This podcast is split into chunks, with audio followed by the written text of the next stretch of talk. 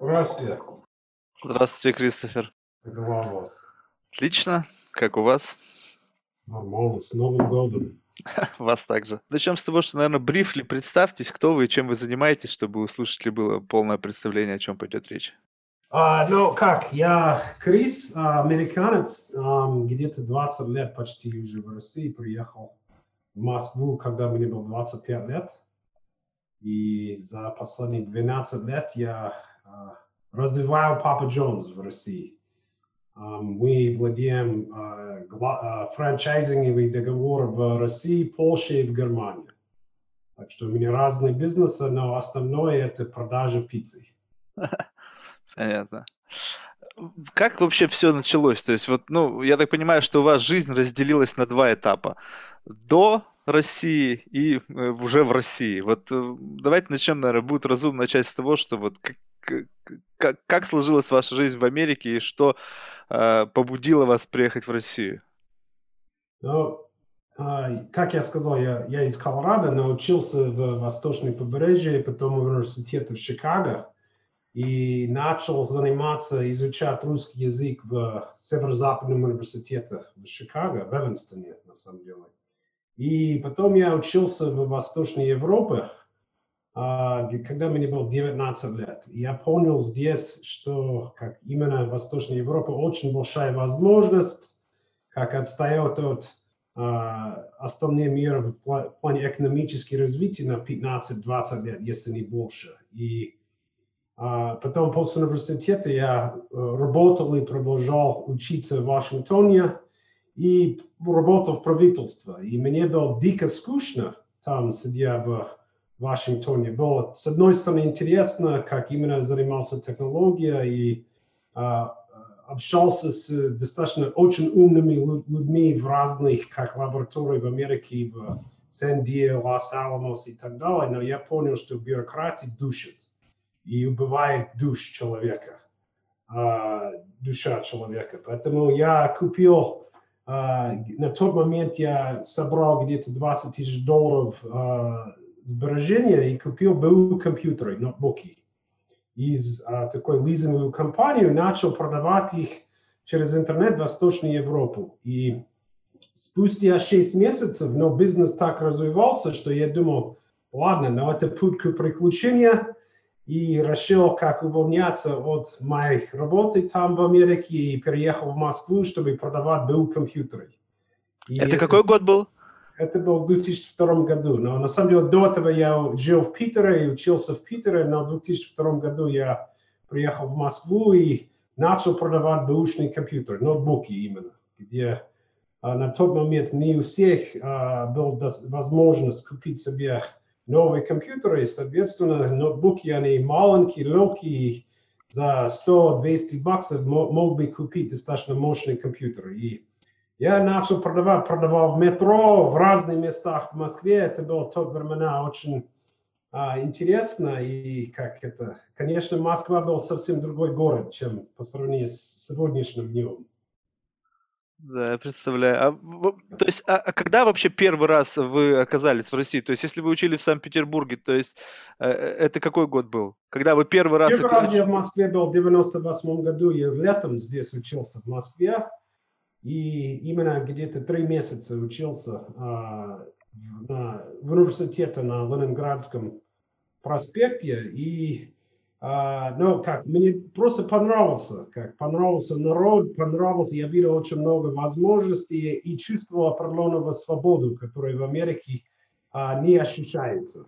Вот это И- удивительно. Вот обычно все говорят наоборот. Вот, вот мне интересен именно ваш вот этот experience. Вот вы все равно э, еще то, конец 90-х, все равно, э, ну, вот есть определенный бэкграунд, когда э, ну, американцам внушали, что Россия это идеологический враг. Ну, условно, да, то есть понятно, что адекватные люди это в меньшей степени воспринимали, более радикально настроенные люди это сильнее воспринимали, но все равно, вот э, это, это все равно есть какой-то элемент в культуре.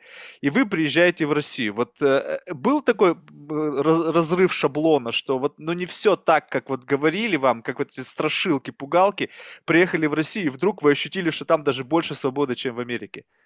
Вот. Не, но на самом деле я как достаточно, как мое образование, те люди, с, кем я вырос, они все адекватные. Мы понимаем, что в конце концов люди есть люди. Неважно, в России, Северной Корее, в Америке.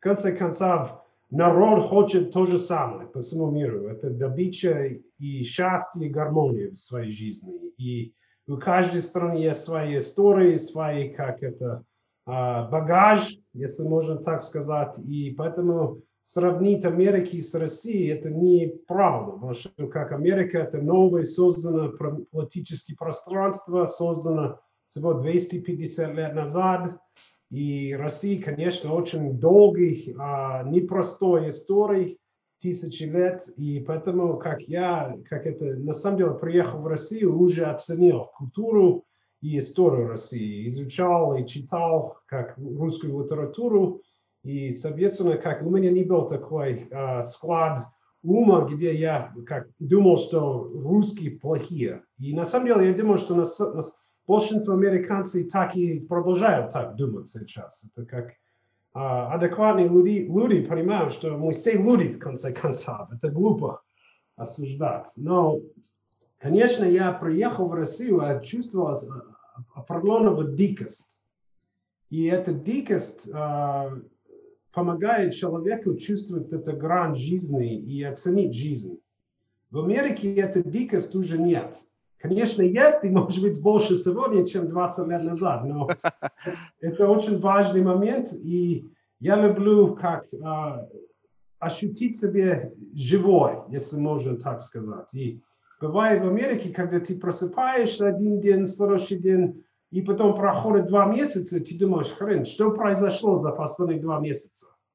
И мне нравится, когда а, ощущение как и боль, и как счастье, и только через трудный путь ты это чувствуешь. Я люблю подняться на горы, я люблю кататься на лыжах. И а, все эти занятия, они неудобные занятия. Там холодно, как некомфортно, и именно через такие пути лучше узнаешь себя и развиваешь себя. Соответственно, Россия дает человеку эту возможность.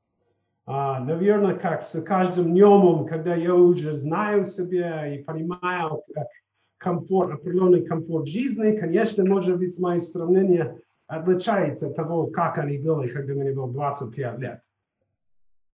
Да, а как э, родные отнеслись к тому, что вы решили поехать э, в Россию?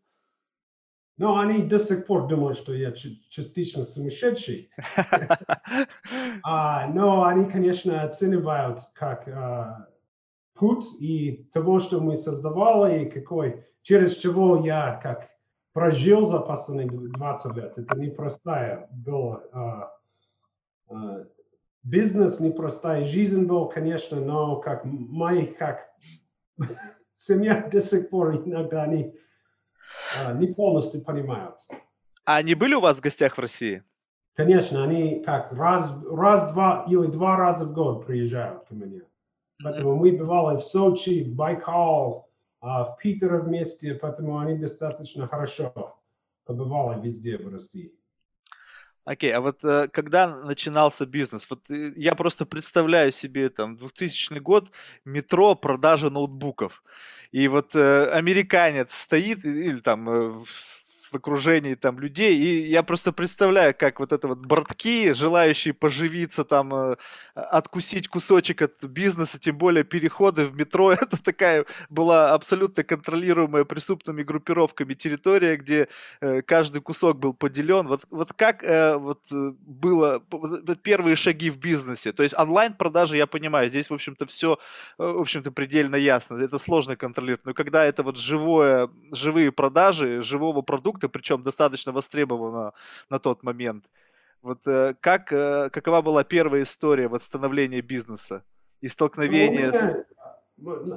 Мой как успех или не успех, это того, что я добился в России, я должен первый признаться, что я очень, мне очень повезло с партнерами с самого начала. И э, я хорошо их выбрал, они хорошо относились ко мне, и я думал, что это связано с тем, что я всегда старался и стараюсь делать то, что я говорю.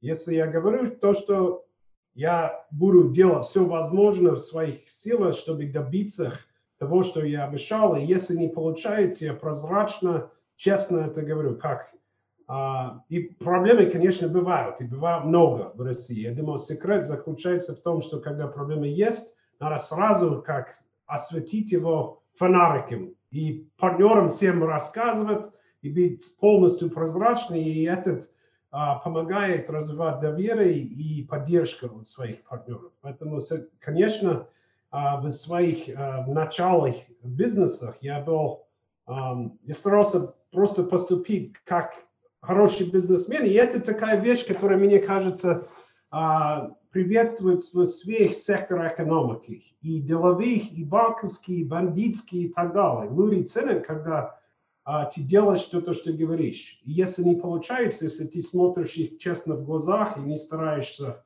придумывать или хитрить или так далее, и как, поэтому, соответственно, а, через такой путь у меня как-то получилось, что я окружал себя людьми, которые как также и зарабатывали, но также, когда было сложные моменты, помогли мне. А партнеры это были люди, с которыми вы познакомились в ходе обучения, либо э, вот э, как вы, ну, то есть вы, вы говорите, я выбрал там Нет, партнеров? Конечно, конечно, но это а, через общение разные моменты в бизнесе. Я постоянно в поиске был. А, я как рисую себя как такая, когда мне было 25 лет, я был как а, такая собака, которая на охоту как бегает и гоняет утки из а, кусты, если ага. понимаете. Я Да-да-да. общался и а, но таким образом общался с многими людьми, и так получилось, что я а, хорошо себе выбрал партнеров. Но у меня, конечно, были такие истории, когда продавал компьютер. У меня была встреча неожиданный с Абепом, когда они ломались в наш офис в масках с оружиями и, конечно, адреналин на тот момент выскочил, но на тот, как у меня, слава богу, не было никаких товаров на складе, и денег не было, потому как это, на удивление наших коллег, как они особо ничего не нашли. Um, но тоже как такой момент. Надо научиться спокойно держать себя в руках, когда что-то неожиданно и приятно, неприятно происходит.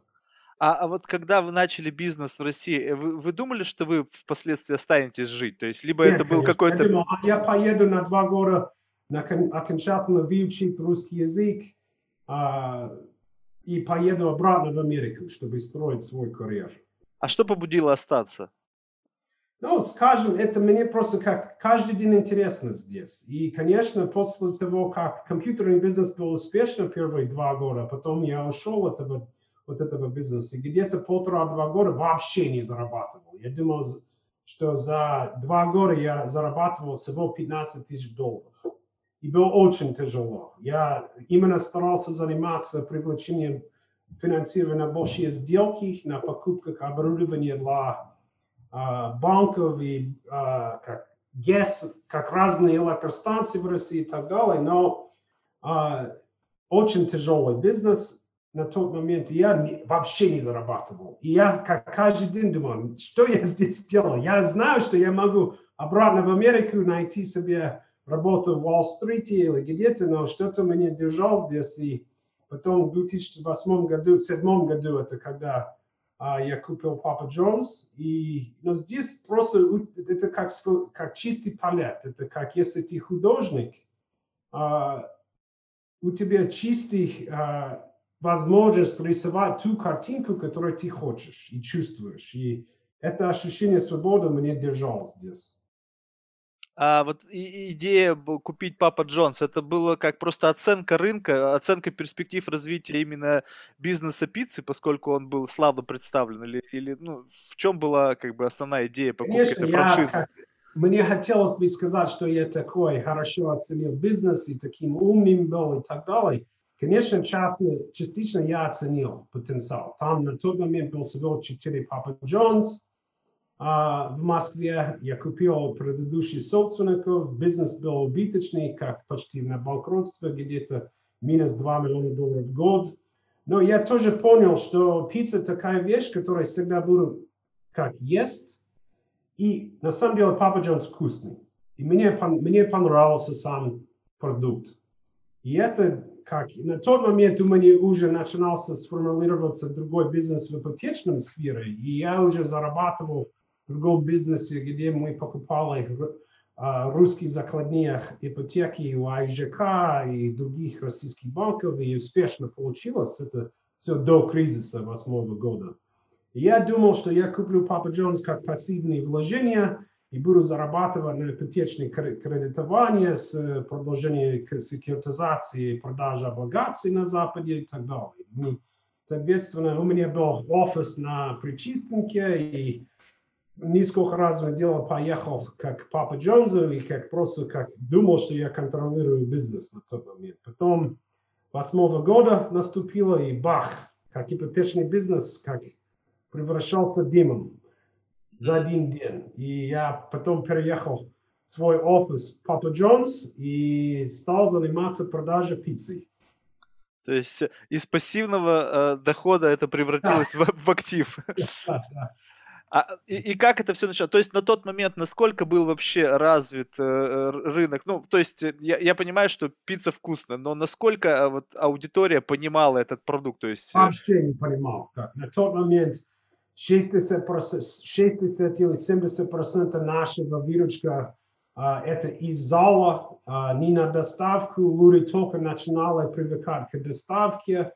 И а, даже когда такой очень известный агрегатор Delivery Club создавался в 2012 году, мы были где-то 50% их выручка. Ну, 35-50. И если я был умным, я тогда, наверное, как, как взял бы какой-то доллар Delivery Club на тот момент. Но они явно умнее меня.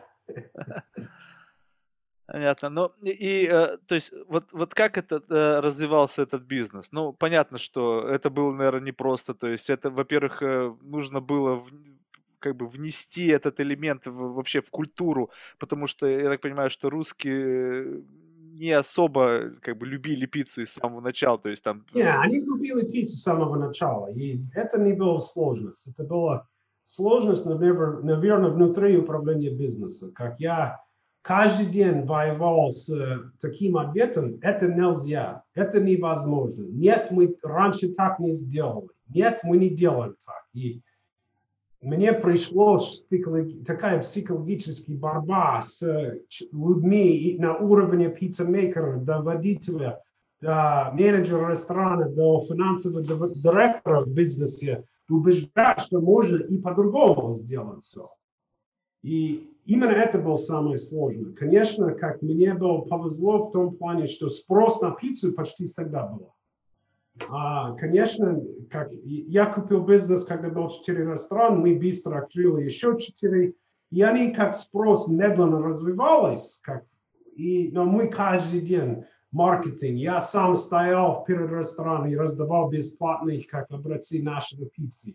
Сам работал в ресторане в восьмом году, и мы потихонечку развивал этот бизнес, и я был как Э, я продержал страсть к качеству, и слава Богу, это спасло нам. Но и терпение.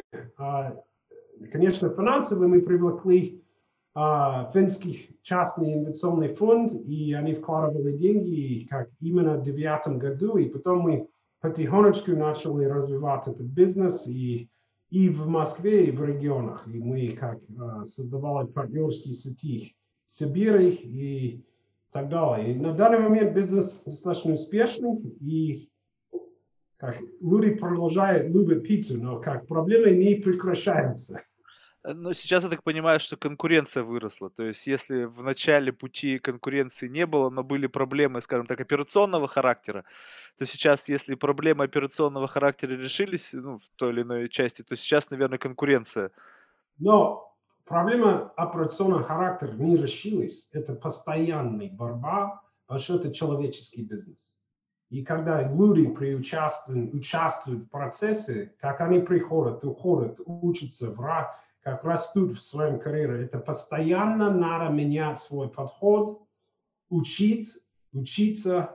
И а, открывать свой мозг на новые какие-то пути. Поэтому операционные как сложности никогда не прекращаются. А вы э, именно западную модель, э, ну как вот как Макдональдс, э, они вот эту вот западную культуру, либо это какой-то симбиоз получился, когда вы вот эту практику франшизы оригинальной с его операционной моделью управления совместили с, с какой-то российской действительностью? Я сказал бы, что я прагматический человек, и, и мы начали разговор, что нельзя присвоить какие-то американские осуждения в России. То есть одновременно, конечно, есть какие-то базовые бизнесовые как правила, которые применяются по всему миру. Um, поэтому мы, я смотрю на реальность России, мы стараемся применять такие uh, ну, правила и подход, которые какие приветствуются на Западе. Но мое мнение, как бизнес, это где-то это совмещение как искусства, психология иску, и а, математики. И каждый день это какое-то пересечение, это три фактора. И какие-то решения мы принимаем чисто по математике, некоторые психологические, некоторые чисто искусство. И получается, что всего вместе это бизнес. Поэтому у меня нет однозначный ответ, как это. Каждый день, каждая проблема по-разному решается. Понятно. А сколько сейчас у вас приблизительно человек работает вот во всей, во всей сети? Ну, у нас где-то 4 тысячи человек работает. Ну, это уже огромное предприятие. Да. А, а почему так вышло, что инвесторы были из Финляндии? Почему никто из э, российских инвесторов не поддержал этот проект? То есть им был он непонятен или не, не хватало Нет, веры? И а я был русский инвестор с самого начала, с кем я начал бизнес, и а, я до сих пор дружу с ними и а, имею очень хорошие отношения. Они мне очень много научили. Um, и просто так складывался, что как я очень, мы нашли очень хороший общий язык с финландскими партнерами. И также, как мне очень повезло с это партнерство, очень терпеливый, предсказуемые люди, люди, где я прихожу на встречу, я могу почти угадать их решение, потому что их решение 95% базируется на математике. Соответственно, как такие отношения именно в бизнесе, они очень хорошие. А вот, э, ну, каковы перспективы вот этого бизнеса? То есть, что вы, что вы э, ожидаете от его развития? То есть, это большая экспансия в регионы, это укрепление, укрупнение сети, то есть, или... Ну, первое, люди не будут меньше есть пиццу, они будут продолжать есть пиццу, это сто процентов. Um, я думаю, что у нас есть возможность укрепить себя в Москве, у нас очень много сложностей именно с не, недостаточно быстрое время доставки именно в Москве, поэтому у нас продолжение такие операционные сложности в Москве, но в регионах потенциал огромный. Мы считаем, что в России где-то ну, 550-600 ресторанов спокойно можно открывать. А, пока люди привыкают в регионах к доставке, к именно um, такая удобной uh, питание. А вы используете, ну, а, аутсорсите доставку, либо думаете о том, чтобы, ну, как бы сейчас идет процесс уберизации всего, да, то есть типа, аутсорсинг доставки, аутсорсинг всего, то есть, но вот э, э, как зачастую вот эти технологические решения, они ну, не всегда, особенно в, в масштабах Москвы, когда пробки, и, в общем, как решается проблема быстроты доставки, то есть вот ну, такой ну, ключ, ключевой вопрос это очень, это самый ключевой вопрос на данный момент. И у нас и собственная доставка, мы работаем и с агрегаторами, и с а, те организации, которые представляют водителей на 2-3 часа, на пиковых часах. Мы используем все инструменты, и в пешеходах, и в машинах, на своих машинах, на самокатах и так далее. И это зависит от а, как, нахождения заказа от ресторана, очень много факторов влияет на это. Но опять, возвращаясь к тому, что водитель – это определенного склада ума. Есть разные водители. Есть водитель, который только закончил, окончил университет, и он смотрит, это я буду доставать пиццу на 2-3 месяца. Есть другой водитель, который 65 лет на пенсии, и он, под, он зарабатывает. как ему важно 30-35 тысяч рублей, ему не очень важно, как карьерный рост на тот момент. Он чистый, как только волнует о деньгах. Поэтому, как с каждым водителем, мы, как, мы должны найти свой подход, чтобы мотивировать их, чтобы они поняли, что это лицо бренда. Как, когда ты заказываешь пиццу через интернет и привозят его как до, до, домой, это очень важно, как это водитель презентует этот товар, этот продукт. Поэтому это постоянно борьба. А у вас в управлении компанией в основном все русские или у вас есть также иностранцы, кто работает? Нет, у нас все русские. Все русские, то есть вы один... Понятно. А как, как часто ездите домой в Америку? А, ну раньше до а, пандемии я как раз в месяц, раз в два месяца ездил. Мне очень важно видеться с семьей. Um, у нас, uh, я люблю кататься на лыжах. Um, вирус в горах в Колорадо, поэтому как я, как, как чаще могу, я туда еду.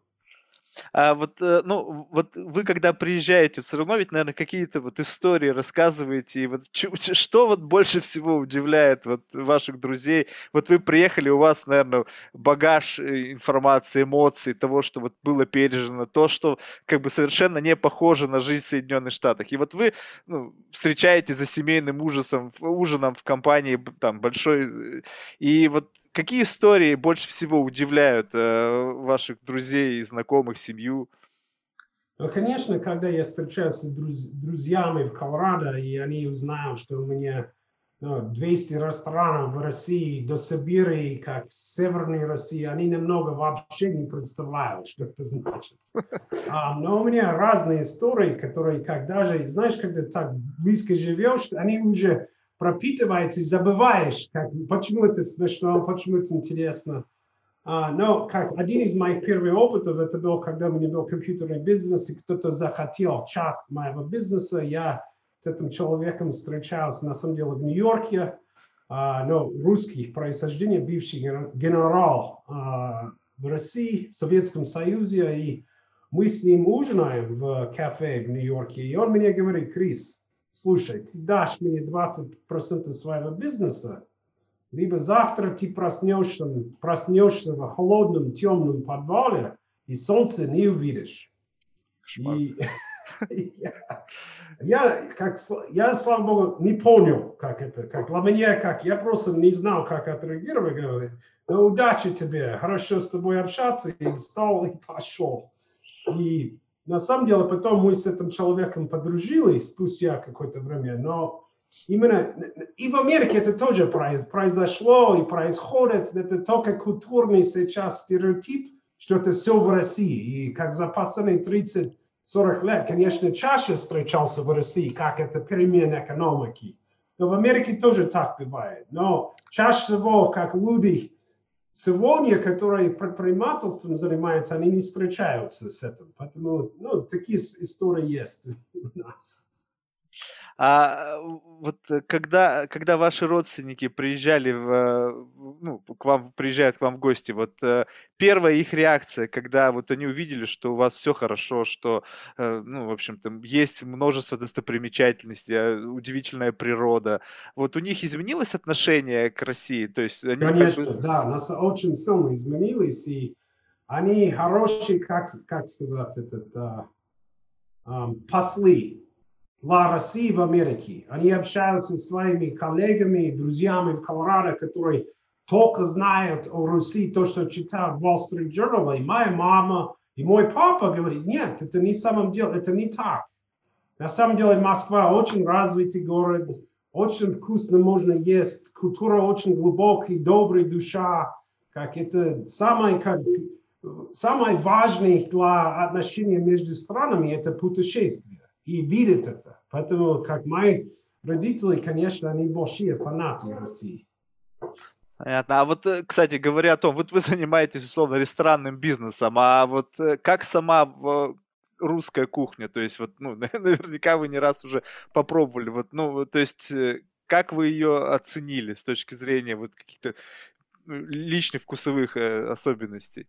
Ну, конечно, как, ну, я люблю русскую кухню, но я, как никто, просто до сих пор а, не могу. Борщ особо не люблю, но это как у меня дома жена постоянно. Холодец вообще не могу. Это как... Я не могу, я не понимаю это блюдо.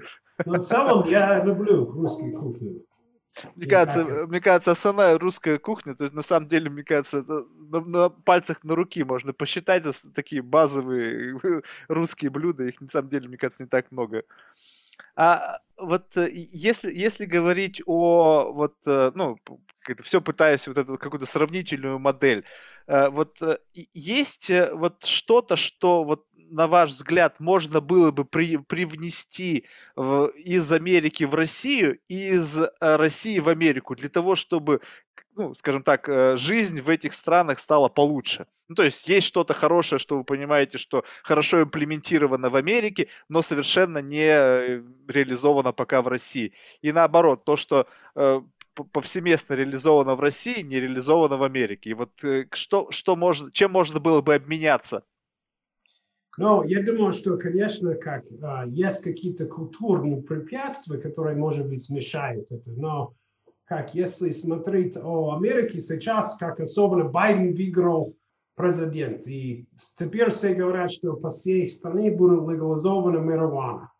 Um, и если смотреть на это, я сам не курю марихуану, uh, но у нас семейная фирма в Америке, в Колорадо, где мы выращиваем промышленной конопля. На самом деле Советский Союз был самый большой производитель промышленной конопля раньше времена. И, но я считаю, что это такой момент, где это помогает людям, это не мешает, люди не, от марихуаны не умирают, um, от натуральный продукт.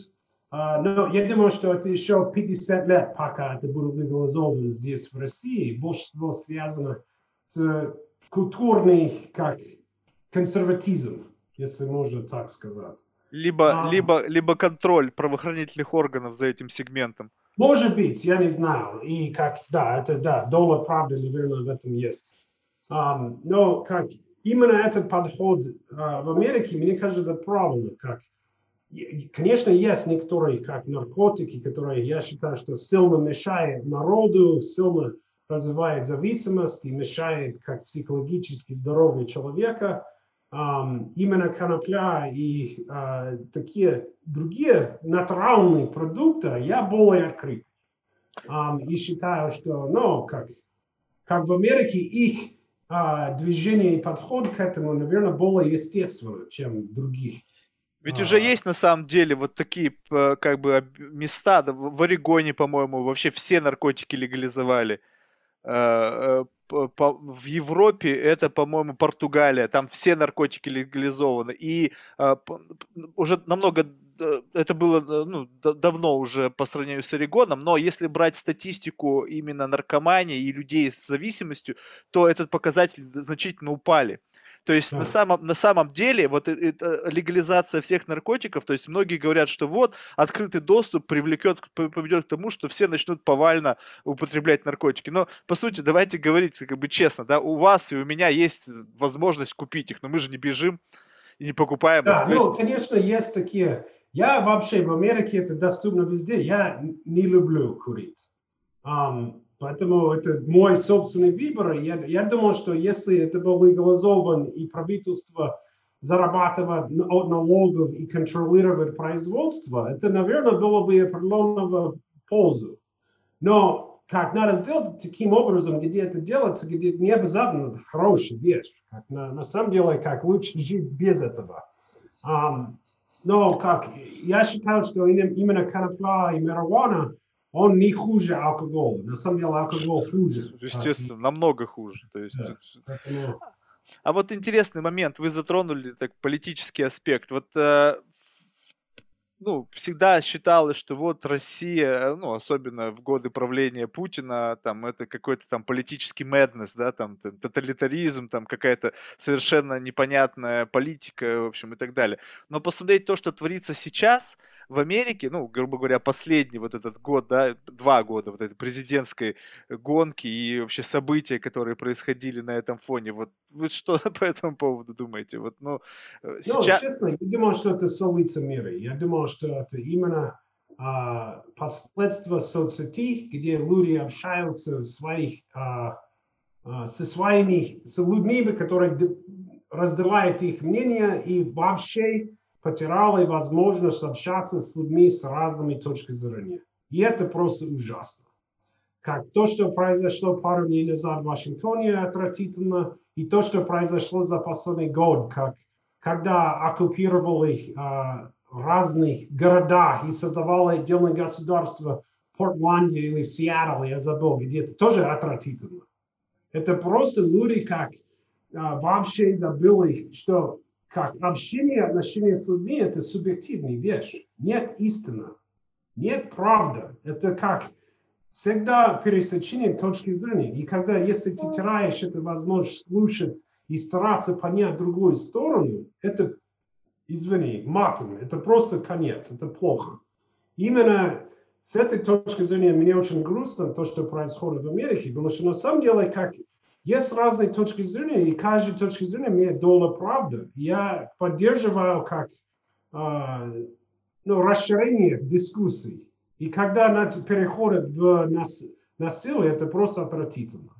И как каждая страна считает, что они правы, и что они как, потому как демократы до этого поддерживали население, насилие в других городах и поддержала и сказала, это протесты, и это правильно. Это тоже неправильно. СМИ поддержала это. Потом пару дней назад повторяется на другой политической стране. Конечно, это как Капитолия, это, я не поддерживаю, тоже ужасно. Но сам факт, что в население в политическом атмосфере в Америке, люди это признают и говорят, что это хорошая вещь, это ужасно.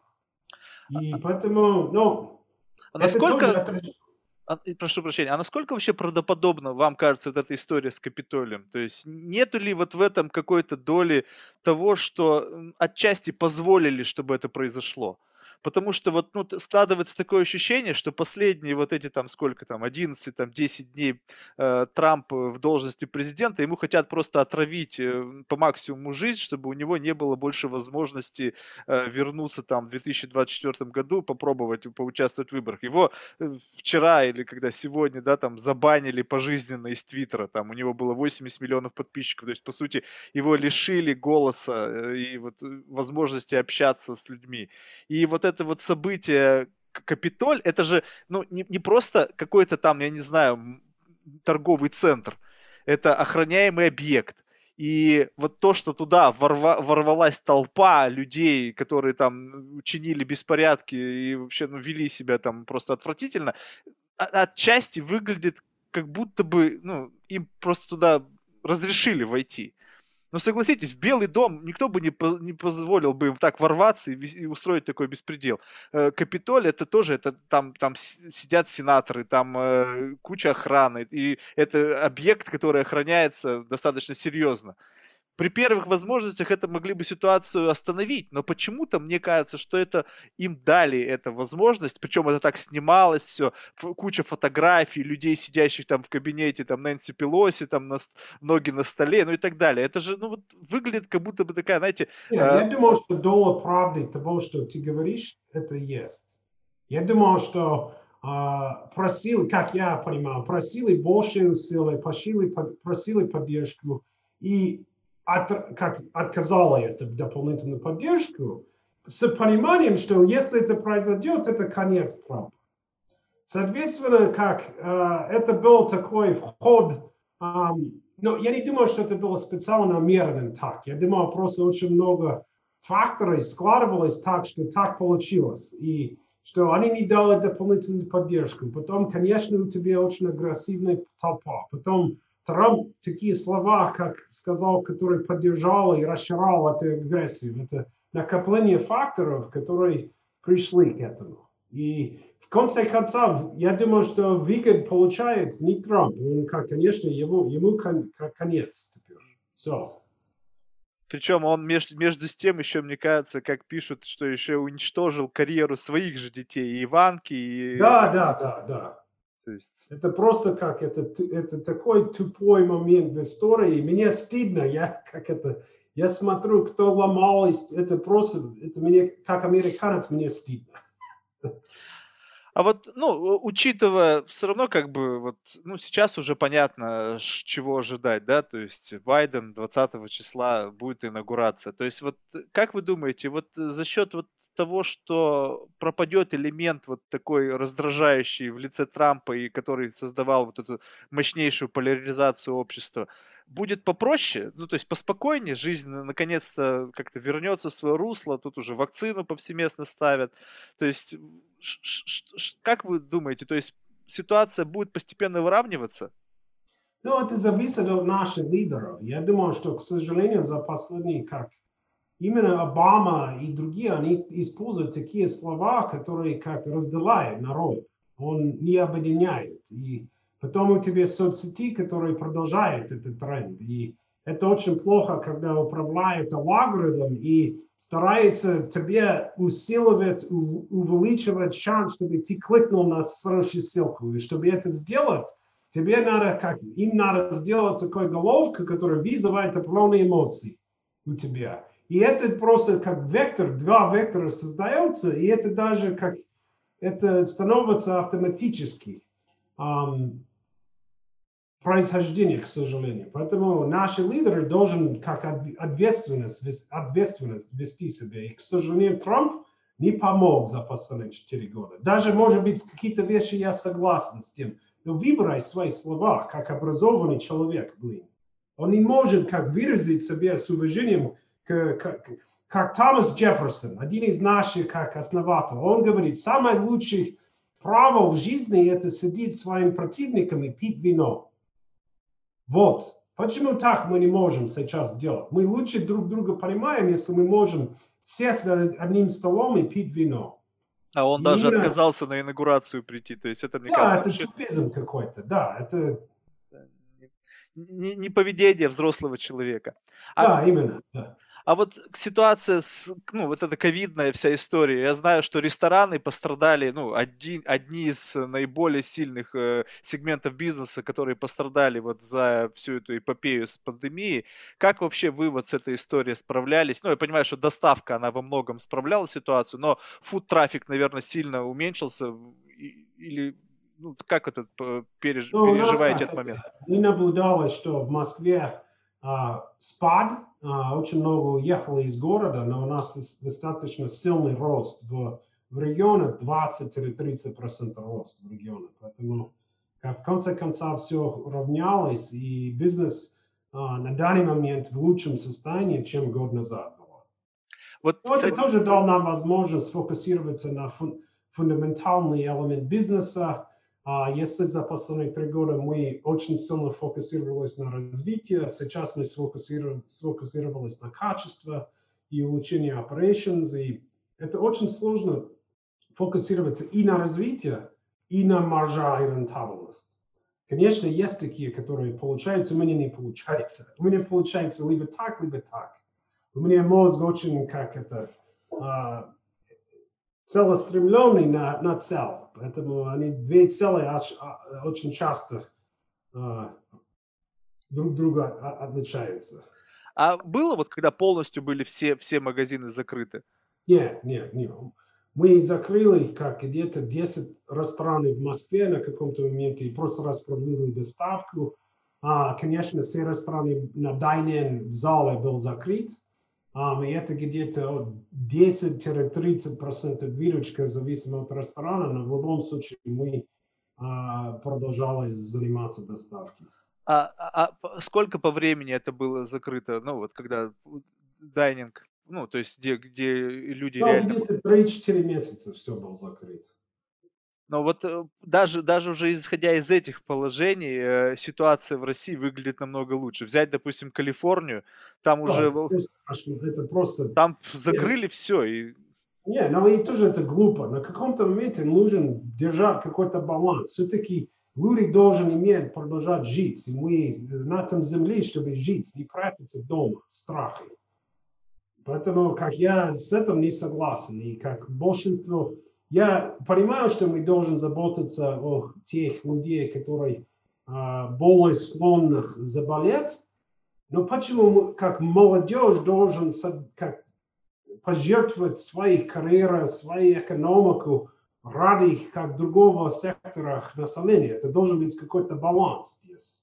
И отсекать и защищать только те, которые более склонны заболеть, это, мне кажется, правильно. И в целом, я, конечно, все детали России не знаю, я не знаю, как справляются больницы и так далее. Я понимаю, что было очень тяжело, но этот баланс в России, мне кажется, получилось разумно.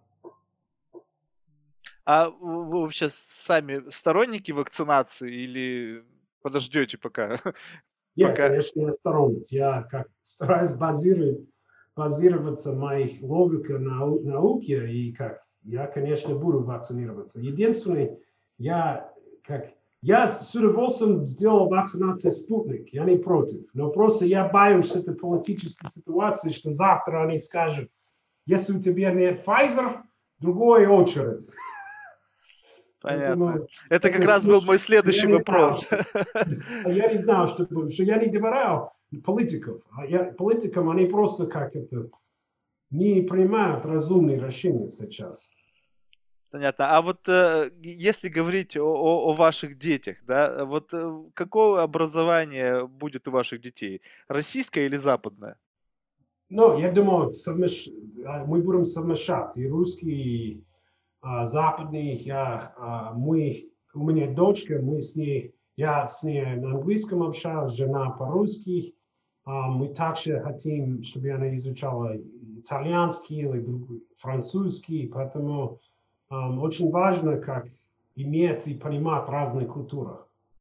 Мне кажется, вот это очень уникальная вещь. То есть вот э, я на самом деле, ну, может быть, мне так сложилось, что, ну, очень редко вот э, види, вижу людей именно с вашим вектором перемещений. Да, в основном люди уезжают из России, то есть уезжают там в, в Европу, Америку и так далее, там кто-то в Азию. И когда я вижу людей, которые наоборот приехали в Россию и увидели потенциал, и которые, ну вот, как бы за счет изучения культуры и понимания вообще как бы российской души, если можно так выразиться, э, совершенно по-другому взглянули на эту страну и остались там еще и жить. То есть вот мне кажется, вот как раз вот этот культурный симбиоз, он очень важен для того, чтобы люди больше понимали вообще, как стоит э, вообще устраивать жизнь. Потому что если ты живешь всю жизнь в замкнутом пространстве в рамках одной страны и черпаешь информацию из каких-то средств массовой информации, которые абсолютно извращают ну, реальную картину мира, то ты будешь всю жизнь, вот как вот лошади вот в шорах вот бегают, они не, не, не понимают э, общей картины.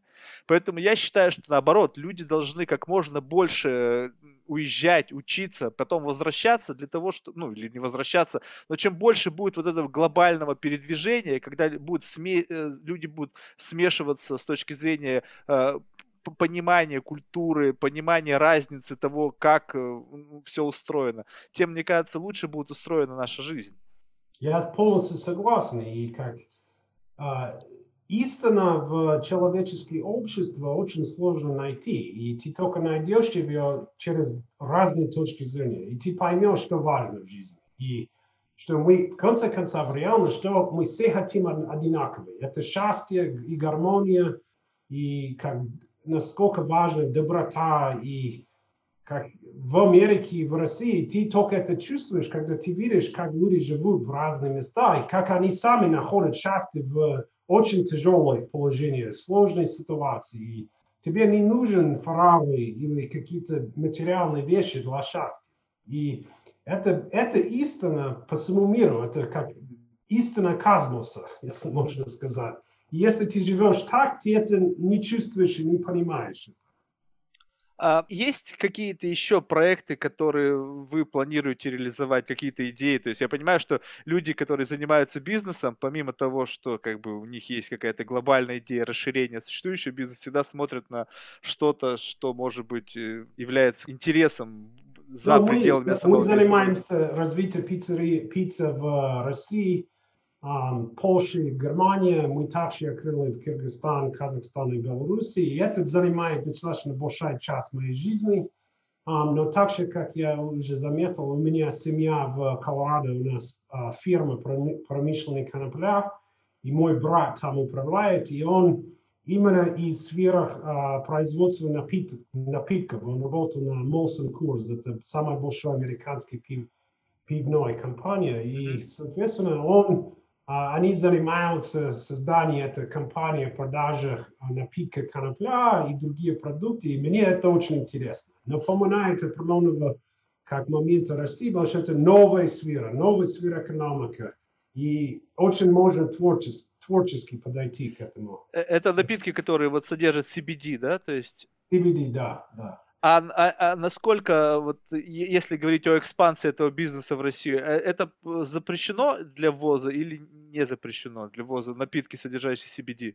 Сейчас он запрещено, и именно как, именно если речь идет о России, это как я, я думал, что еще только 10 лет будут разрешен, и поэтому если задать вопрос именно в России, я фокусирую на пиццу. Если как, куда я собираюсь развивать бизнес, это в Европе и в Америке, именно как вряд ли в ближайшие несколько лет это будет разрешено в России. Понятно. А вот, э, ну, многие, наверное, просто поскольку это запрещено, на самом деле не знают, о чем идет речь. То есть вот, э, ну, на самом деле CBD почему вообще сейчас пошел определенный бум, потому что, ну, в общем-то, на самом деле это для многих людей э, ну, спасение, там, и люди с артритом, и вообще с всевозможными какими-то нервными расстройствами, употребляя подобные препараты, как в виде прохладительных напитков, так и в виде каких-то биодобавок, они чувствуют существенное облегчение. То есть э, можете поподробнее рассказать вот эти вот продукты, на самом деле, в чем их ценность именно не, то, не с точки зрения как э, единицы товара, а с точки зрения именно вот их э, биокомпонентов, полезности для здоровья? Ну, если смотреть а, конопляных растений, конопляные растения, и это марихуана и промышленные конопля, генетически они одинаковые. Их разница просто содержание разной молекулы. И в марихуана есть два основные молекулы. Это THC и CBD. THC а, влияет на мозговый определенный рецептор, называется CB2. Это рецепторы в мозге и нервной системе. И CB1 – это рецепторы, которые по всему телу. телу в мышцах, а, желудках, пищеварительной системе, и в мозгах, и в печени, и так далее. И если смотреть, это называется cannabinoids, это все молекулы конопля, они очень похожи на определенные молекулы, которые сам тело сам производит, и они являются такие uh, перемещения коммуникаторы тела между системами.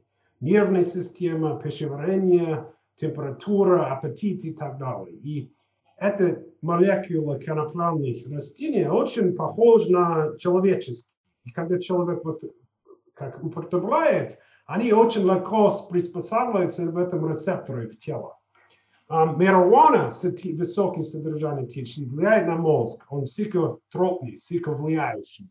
CBD именно влияет на CB1 рецепторы, который влияет на все системы тела. Аппетит, иммунитет, um, боль и так далее. И он как балансирующий элемент. И когда ты его употребляешь, он просто помогает сам тело лучше работать, все системы тела лучше работать. Это если как а, спорт, восстановление спорта, если это усиление иммунитета, все системы тела лучше работают. Это как масло в двигателе машине. Он а, расслабляет и позволяет тело хорошо работать. Соответственно, CBD разрешен в всех штатах в Америке, на самом деле и CBD разрешен в России, но это другие каннабиноиды не разрешен в России. Если смотрю, как всегда, в России закон не настолько черный и белый, но сам CBD как элемент разрешен. Это другие части растений, которые запрещены. Uh-huh. И а, в, как, в нашем бизнесе в Америке мы используем это CBD-евский бизнес, когда ты пьешь, ты чувствуешь такое а, расслабление, снятие стресса, и он способствует, тело сам справляется с собственными проблемами. Он очень как естественный процесс. А, и помогает с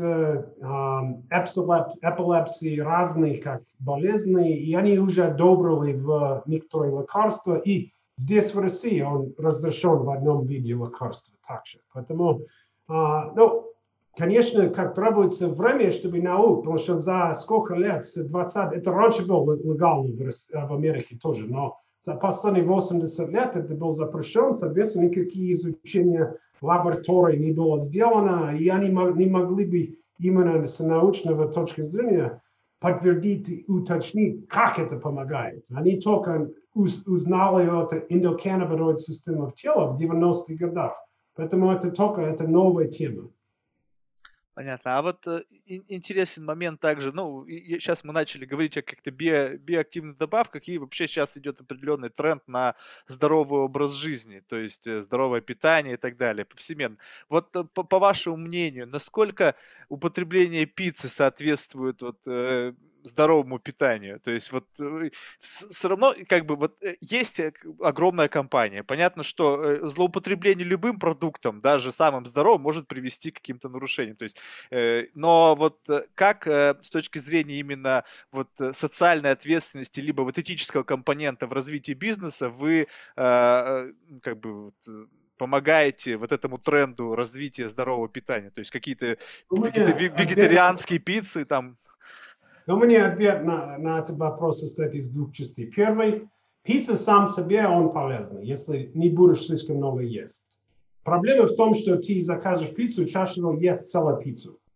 Но если ты всего как будешь есть две кусочки, это сыр, хлеб, овощи, мясо. Нормально. Проблема в пицце это не в продукте, проблема в качестве, количестве. Но и второй, мы все люди. Я сторонность того, что мы как должен иногда курить сигарету, иногда мы должен пиво выпить. Если ты не позволяешь себе и ты фанатизм относишься к своему здоровью, ты уже не человек. Мы, мы должны как признаться, что в какие-то моменты мы должны себе расслабиться. Как не заниматься спортом каждый день по два часа. Нужен как жить тоже. Поэтому должен позволить себе наслаждение. Поэтому я такой, сторонность баланса. Иногда пиццу должен как нормально есть. Иногда нормально есть целую пиццу, если хочешь. Проблема в том, что если ты целую пиццу есть каждый день. И запиваешь кока-колой. Да, да, именно так. Я как, я более-менее здоровый человек, но я иногда кока-колу пью. Иногда, как я пиццу ем точно раз, ну, я, наверное, чаще, чем обычный человек. Но вот еще, мне кажется, здесь очень большую роль играет, опять же, социальные медиа. То есть вот э, на самом деле, вот когда создается вот какой-то вот этот тренд, всегда э, заметили, что всегда идет какой-то перекос. Вот, вот то, что вы правильно сейчас сказали, что жизнь должна быть наполнена жизнью, а не лишениями. То есть, если да. ты свою жизнь превращаешь в сплошные лишения, то ты лишаешь себя самой жизни. То есть, если ты живешь только ради того, чтобы у тебя был там, э, не знаю, там меньше 5% э, жировой прослойки и ешь там, кроме, там, не знаю, засушенной курицы или если там... Если ты не зарабатываешь, нахрен тебе это кубики нужны? Да? Я лучше буду пиво пить с друзьями по пятницам, чем это кубики. Зачем мне? Я на, на обложке журнала никогда не буду. А, а вот, кстати, по поводу маркетинговой стратегии, вот э, какие основные инструменты для продвижения вашего бренда вы используете? То есть вот какие основные источники э, как бы по привлечению клиентов? То есть это... Ну, это, как мы, конечно, на данный момент используем те, которые триггерные и именно как transaction-oriented, когда люди хотят есть пиццу, но мы стараемся именно развивать такие доверительные uh, каналы продажи через, um, я не люблю слово инфлюенсеров, но ambassadors, uh, где мы uh, строим на доверии своих, их фолловеров и как друзей и так далее. Это очень важно, когда ты можешь использовать uh, equity и собственный капитал другого человека, который он уже вкладывал, и он использует доверительное лицо. Поэтому мы, uh, так же как один из наш, наш бренд-амбассадор, это Александр Овечкин, um, также с ним мы строим маркетинговый план. А вообще, вот давайте поговорим. Мне вот просто это очень интересно. Я просто сам всю жизнь занимаюсь маркетингом, мне всегда вот интересно. Вот, э, вот э, э, как это в действительности работает? Я понимаю, что это работает, иначе бы за это не платили деньги. То есть вот как, вот Овечкин, вот он ест эту пиццу, и его последователи считают, что раз Овечкин ест пиццу, значит она вкусная, и они побежали ее тоже покупать. То есть вот, вот как вот здесь вот психология устроена в этого момента? Я не совсем понимаю. Ну, это как, для нас это такого узнаваемость. До того, как Овечкин был наше лицо, конечно, условно, 70% населения знал, что такое Папа Джонс. После того, как мы поставили овечки на телевизор в 2017 году, 95% населения знал Папа Джонс. И потом, когда они начинают думать о пицце, первый а, бренд, который приходит в голове, это тот, который как ассоциируется с сильно влияющим на звание или имя в голове. Соответственно, как это мы наблюдали достаточно сильный рост узнаваемости после этого контракта с ним. А вот, ну, помимо, помимо использования, как бы, ну, каких-то там известных людей, там, амбассадоров и так далее, ведь еще, я так понимаю, что одним из важных компонентов с точки зрения конкурентной борьбы это является какой-то, э, ну, знак качества, да, то есть вот э, каким образом вы отстраиваетесь от конкурентов за счет вот именно э, использования более качественных, э, более качественного сырья. То есть вообще изначально все сырье Нет, для изготовления. Самый главный, самый главный момент маркетинга это когда человек говорит своему другу, это охуительно вкусно, пицца. Вот, это самое лучшее. И это к чему мы стараемся добиться. И я, как мы, конечно, вкладываем в маркетинг и так далее, но 95% нашего разговора – это качество. Потому что как пицца – это эмоциональный продукт. Мы привозим счастье народу домой. И это должен быть вкусно и горячее. Если это вкусно и горячее, это самая лучшая реклама. А, а, а сырье в основном это берется с внутренних рынков, либо что-то вы привозите из Европы или там откуда ну, У еще? нас раньше как выбора на данный момент у нас особо нет. Это все российское сырье. А, но хочу сказать, что за последние 6 лет мы очень сильно улучшили качество именно от российских поставщиков, и мы почти добились такого уровня, как у нас было до 2014 года. Мы раньше импортировали сыр и мясо, и сыр. Ну, 87% нашего ингредиентов мы импортировали из Европы. Теперь это наоборот. 87% мы покупаем здесь, в России. Но это очень много работы и очень много приезжали как 3-4 раза в год аудитировать наш сырный завод, мясные заводы. И мы до сих пор импортируем специи, из Европы, из Америки, чтобы наш, наш мясные как а, ингредиенты немного отличаются в плане качества, чем конкурентов. Эн, а вообще сейчас рынок пиццы насколько конкурентен? То есть сколько сейчас вот таких вот игроков, которые, ну, не знаю, сопоставимы с вашим масштабом? Ну, у нас есть, я думаю, что, конечно, есть, это очень всегда был конкурентный сфер по всему миру. В России сейчас есть Papa John's, Domino's и Dodo Pizza. И а, эти три бренда в основном занимают как чаще, больше, большего доля рынка. И все западные бренды, то есть ни одного российского, да? То есть... Нет, Dodo Pizza это а, российский а, бренд. А, Dodo да. это российский? Да. То есть... И они достаточно успешно развивались, и у них где-то более 400 ресторанов по всей России. Они хороший пример для нас и создают um, но помогает нам быть лучше. Я всегда своим коллегам говорю, что мы должны соблюдать и наблюдать того, что делают конкуренты, но большинство мы должны смотреть в зеркало. Успех, успех заключается в себе, не смотря на конкуренцию. Мы можем учиться, какие-то моменты стараться как использовать то, что успешно у них, но мы должны на себе в первую очередь смотреть. А вы вообще смотрите за вот технологическими решениями? Я где-то видел, что сейчас уже вот эти вот э, фуд-траки, которые изготавливают Конечно, пиццу. Да. То есть вот, вот, вот этот технологический компонент вы планируете имплементировать в вашу бизнес-модель? Ну, мы, я очень, на самом деле, мы занимаемся это. У нас прототип такого пицца-робот, который в, сам делает пиццу. Um, и я также очень сильно верю, что в будущем uh, пицца будет доставляться uh, такая автомат, автом, автоматическом режиме и буду а, печется, пока он доедет до клиента, чтобы клиент получает его в течение двух моментов от печи. Потому что я тебе гарантирую, если ты нашу пиццу будешь есть в течение двух моментов от печи, ты скажешь, это самая вкусная пицца когда-нибудь. Сложность в том, что доставить эту пиццу сразу после печи. Чтобы сделать это, надо ставить печь в машине. И надо сделать таким образом, чтобы как он готовится, пока он едет до клиента. Поэтому мы, я uh, провел достаточно много времени в MIT в Америке, и мы см смотрим разные решения на создание разных автоматических процессов и приготовления, и uh, распределение пути для водителей, и uh, именно доставки. Этот бизнес очень хорош, хороший для оптимизации для роботов. Но чтобы успешно быть, как есть такая Zoom пицца, которая очень много шум был. Это в Калифорнии они сделали пицца робот. Проблема в том, что эта пицца робот стоила 5 миллионов долларов. Нам нужен робот, который стоит 50 тысяч долларов, который может работать круглосуточно и может обслуживать человек без высшего образования. Поэтому вот сложность. Нужно, чтобы все, как себестоимость, все автоматические процессы снизились.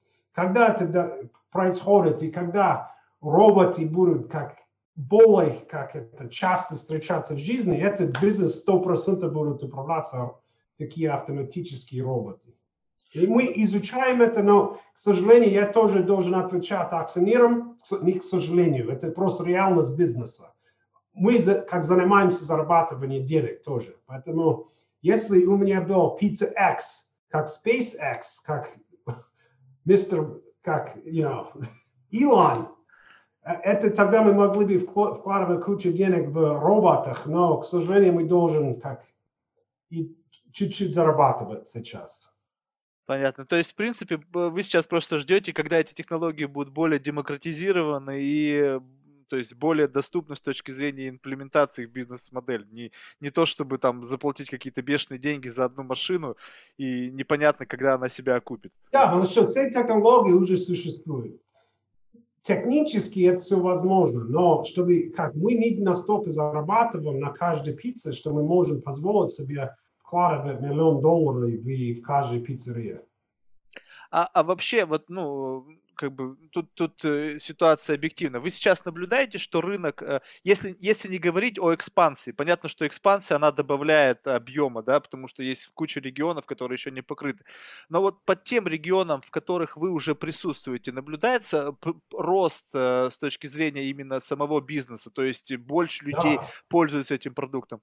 Да, да, у нас рост 30% в таких городах, которые как это удивительно, но рост очень сильный в регионах. И вот, наверное, ковидная история, когда всех людей закрыли дома, закрыли страны, она, наверное, вот в какой-то мере послужила таким Конечно, тоже бустером. Да. Конечно, да. То, то, то, то есть здесь как бы вот э, именно грамотная бизнес-модель, она помогает вот справляться с такими какими-то непростыми, сложными ситуациями. Ну да, но это тоже удача, да, мы создаем свою удачу в жизни и как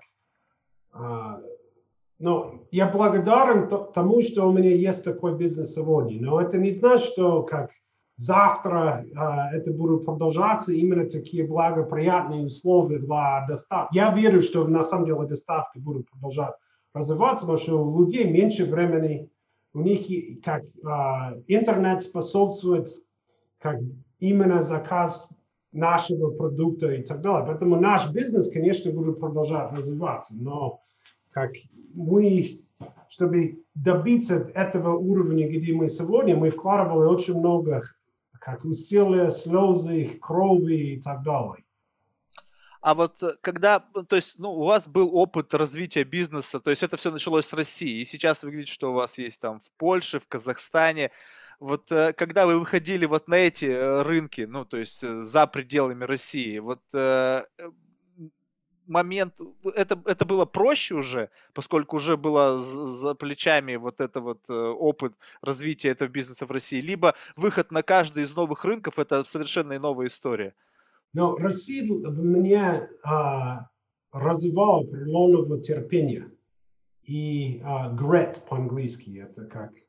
Um, силу, силу терпения сложные моменты и так далее. И именно в этом плане я очень сильно верю, что мой um, успех в бизнесе это благодаря моего терпения и силы. Я не самый умный, я чаще всего смотрю, как понимаю, в окруж... окружающих меня очень ум, умных ребят. Но я имею смелость принять решение и понимание, что не каждое решение, которое я принимаю, верное. И я имею смелость признаться, что неверное решение, и поменять это решение. И в бизнесе это очень важно, я считаю, чтобы иметь смелость принять решение сегодня, дальше двигаться и не застреваться в аналитике. Аналитика очень важна, мы стараемся все анализировать и математика, но когда мир настолько быстро меняется, ты не можешь все угадать.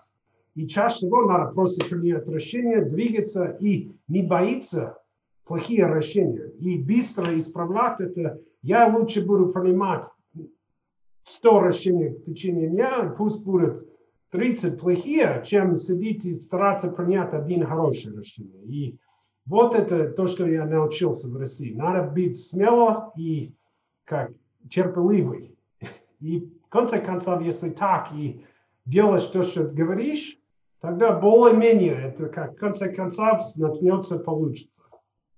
А вот, кстати, то, что вот тот, тот опыт и багаж знаний, который вы, вы приобрели в, ну, за период жизни в России, вот сейчас вы, со мной, я так понимаю, будете помогать брату развивать бизнес, связанных с, вот, э, с продукцией, которую он производит. Вот как вы думаете, насколько вот этот вот импакт того, тех знаний и того опыта, который был наработан в России, поможет э, раз, более успешно развивать бизнес в Америке? Потому что, э, ну, всегда э, есть определенная особенность. То есть, ну, для того, чтобы продавать там товар американцам, нужно как минимум нанять на работу американцев, которые знают, как продавать э, товар, потому что они знают психологию американцев и так далее. Вот. Но в то же время, когда ты изучил э, несколько подходов, то есть сейчас у вас есть понимание того, как продавать пиццу русским, причем вы не являетесь русским, вы просто пожили, поняли, изучили, наделали там какое-то количество ошибок, эти ошибки исправили и пришли к этому. Это уникальный опыт. Не все э, американские бизнесмены имеют вот опыт бизнеса на разных рынках.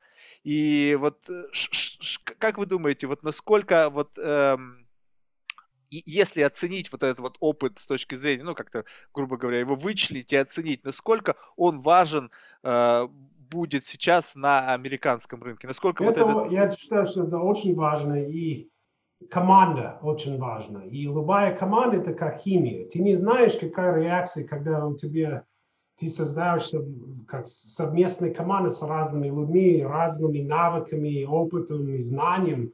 И, может быть, у тебя, ты смотришь одну ком- команду, они сам, все самые умные, самые опытные, но ничего не получается. И у меня такой подход, я постоянно советую брату, что надо не бояться менять. Быстро принимай решение, если человек не как присвоится в команде, меняй и посмотри. И может быть меняя где на человека, который более, менее умный, но более трудолюбивый.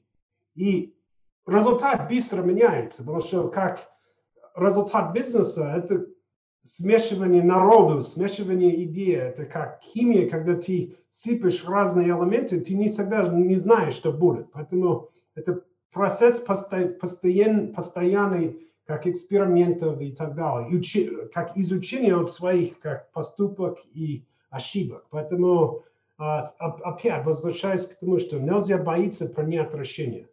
И надо быть смело и всегда знать, что ты можешь всегда принять еще один шаг. Всегда можешь. Если тебе тяжело, ты думаешь, блин, я не могу, ты себе задаешь вопрос, я могу еще один шаг принять? Можешь. Только Бывает, конечно, момент, когда это невозможно, но это встречается как почти никогда в жизни.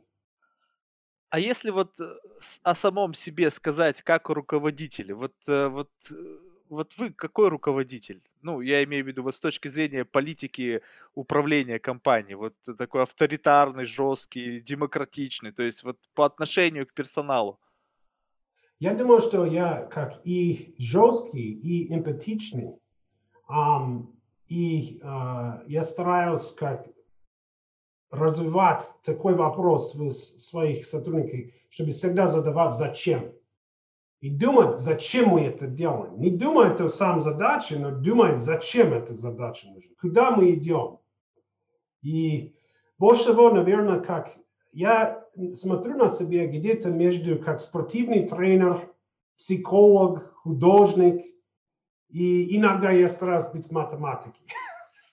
um, но больше всего так, я uh, понимаю, что у каждого человека есть свои мотивации и свои страхи, и свои желания, и именно каждый, у каждого человека свой элемент, который управляет. Это либо деньги, стремление к властью, или стремление к любви. И надо войти в положение этого человека и понять, что мотивировать его, чтобы его управлять, чтобы его цель совпадает с твоим целью.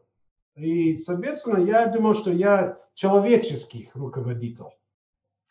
Вот я недавно слушал интервью с CEO Whole Foods, и он, значит, говорил о том, что философия, как бы внутри, корпоративная философия заключается в том, чтобы э, быть максимально клиентоориентированным и пытаться вот э, как бы э, нести какую-то ну, любовь, тепло, чтобы люди это чувствовали. И по отношению не только к своим клиентам, но и по отношению к конкурентам. А в то же время он же приводил пример руководителя другой крупной сети.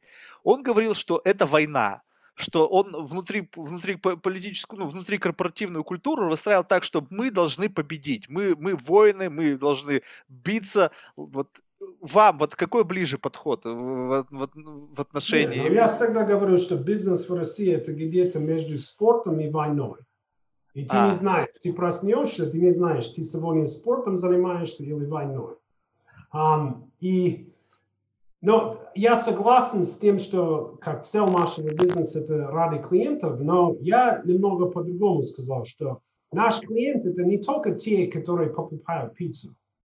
Клиенты тоже есть сотрудники, которые работают у нас и поддерживают свою семью с заработки и развивают свой интеллект и творческого направления. И наши клиенты также акционеры.